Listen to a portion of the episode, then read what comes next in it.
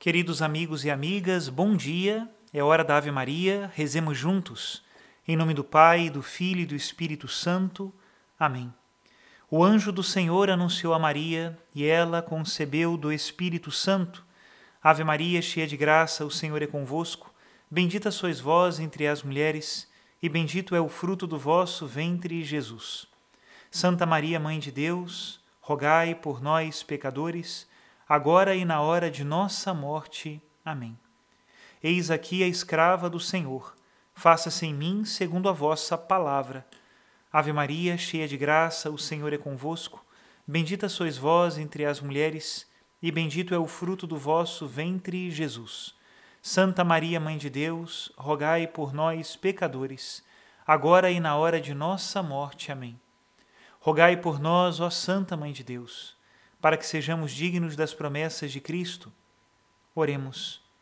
Infundi, Senhor, em nossas almas a vossa graça, nós vos suplicamos, para que nós que conhecemos pelo anúncio do anjo a encarnação de Jesus Cristo, vosso Filho e nosso Senhor, cheguemos por sua paixão e morte de cruz à glória da ressurreição da carne. Pelo mesmo Cristo nosso Senhor. Amém. Em nome do Pai, e do Filho e do Espírito Santo. Amém. Queridos irmãos e irmãs, hoje é sábado e por isso os nossos olhos se voltam para a bem-aventurada Virgem Maria, nossa mãe, que nos ensina a seguirmos o coração de Jesus.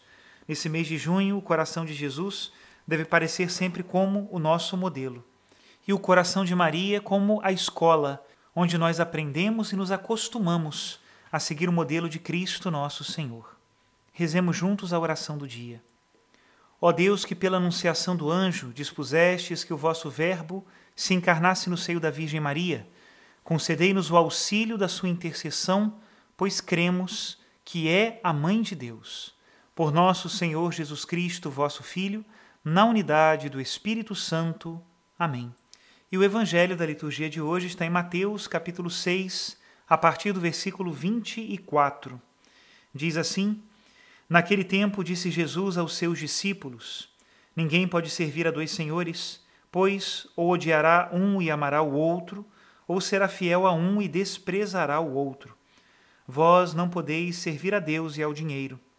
Por isso eu vos digo: não vos preocupeis com a vossa vida, com que haveis de comer ou beber, nem com o vosso corpo, com que haveis de vestir. Afinal, a vida não vale mais do que o alimento e o corpo mais do que a roupa? Olhai os pássaros dos céus, eles não semeiam, nem colhem, nem ajuntam em armazéns. No entanto, vosso Pai que está nos céus os alimenta. Vós não valeis mais do que os pássaros? Quem de vós pode prolongar a duração da própria vida só pelo fato de se preocupar com isso? E por que ficais preocupados com a roupa? Olhai como crescem os lírios do campo. Eles não trabalham nem fiam. Porém, eu vos digo, nem o rei Salomão, em toda a sua glória, jamais se vestiu como um deles. Ora, se Deus veste assim a erva do campo, que hoje existe e amanhã é queimada no forno, não fará ele muito mais por vós, gente de pouca fé? Portanto, não vos preocupeis dizendo que vamos comer, que vamos beber, como vamos nos vestir. Os pagãos é que procuram essas coisas Vosso Pai, que está nos céus, sabe que precisais de tudo isso. Pelo contrário, buscai em primeiro lugar o reino de Deus e a sua justiça, e todas estas coisas vos serão dadas por acréscimo. Portanto, não vos preocupeis com o dia de amanhã, pois o dia de amanhã terá suas preocupações. Para cada dia bastam seus próprios problemas. Palavra da salvação, glória a vós, Senhor. Talvez esta parte do Evangelho que nós lemos hoje seja das mais poéticas de toda a Sagrada Escritura. É muito belo como o Senhor olha para as aves do céu e para os lírios do campo e os contempla. E utiliza o seu exemplo para o nosso ensinamento. Uma primeira coisa que nós precisamos falar sobre o Evangelho de hoje é que de nenhum modo nosso Senhor está desprezando o trabalho. De fato, o trabalho faz parte do plano de Deus para a vida do homem. Nosso Senhor também não está desprezando o alimento ou o vestido ou outras coisas importantes para a nossa vida material. Não é esse o ponto. O que Jesus Cristo está nos alertando é para ter cuidado com as preocupações exageradas. De fato, se nós fazemos da nossa vida uma contínua e insaciável preocupação pelo que comer, o que vestir ou sobre as honras, ou qualquer uma dessas outras coisas materiais, nós não poderemos servir a Deus. Esse é o tema do Evangelho de hoje. Quando as riquezas ocupam o lugar errado do nosso coração, elas não somente são destruídas pela ferrugem, pela traça ou pelos ladrões, como nós lemos ontem no Evangelho, mas ela também nos expulsa do serviço de Deus. Disse o Senhor no Evangelho: Não podeis servir a dois senhores, não podeis servir a Deus e ao dinheiro. E neste ponto eu me pergunto: quantos profetas não calaram a sua voz por causa do serviço ao dinheiro? Quantas pessoas não calaram-se para não perder benefícios materiais? De fato, esta vantagem do dinheiro pode ser para nós uma armadilha, pode nos passar a perna e nos afastar muito do caminho de Deus, inclusive nos colocar num caminho direto para o inferno, a ponto de vendermos a nossa própria alma por causa de um bem-estar material ou mesmo de que cresçam os números da nossa conta bancária, mesmo que nós não saibamos com segurança quem fará uso desse valor.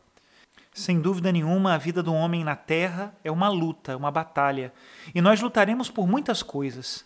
Também lutaremos pelo que comer, pelo que vestir, sem dúvida nenhuma, mas que a nossa principal luta seja pelo reino de Deus e a sua justiça, acreditando na promessa de Deus, de que todas as outras coisas nos serão dadas por acréscimo. Para terminarmos a nossa reflexão de hoje, nós vamos à carta do apóstolo São Tiago, capítulo 4, a partir do versículo 1, e diz assim: De onde vêm as guerras?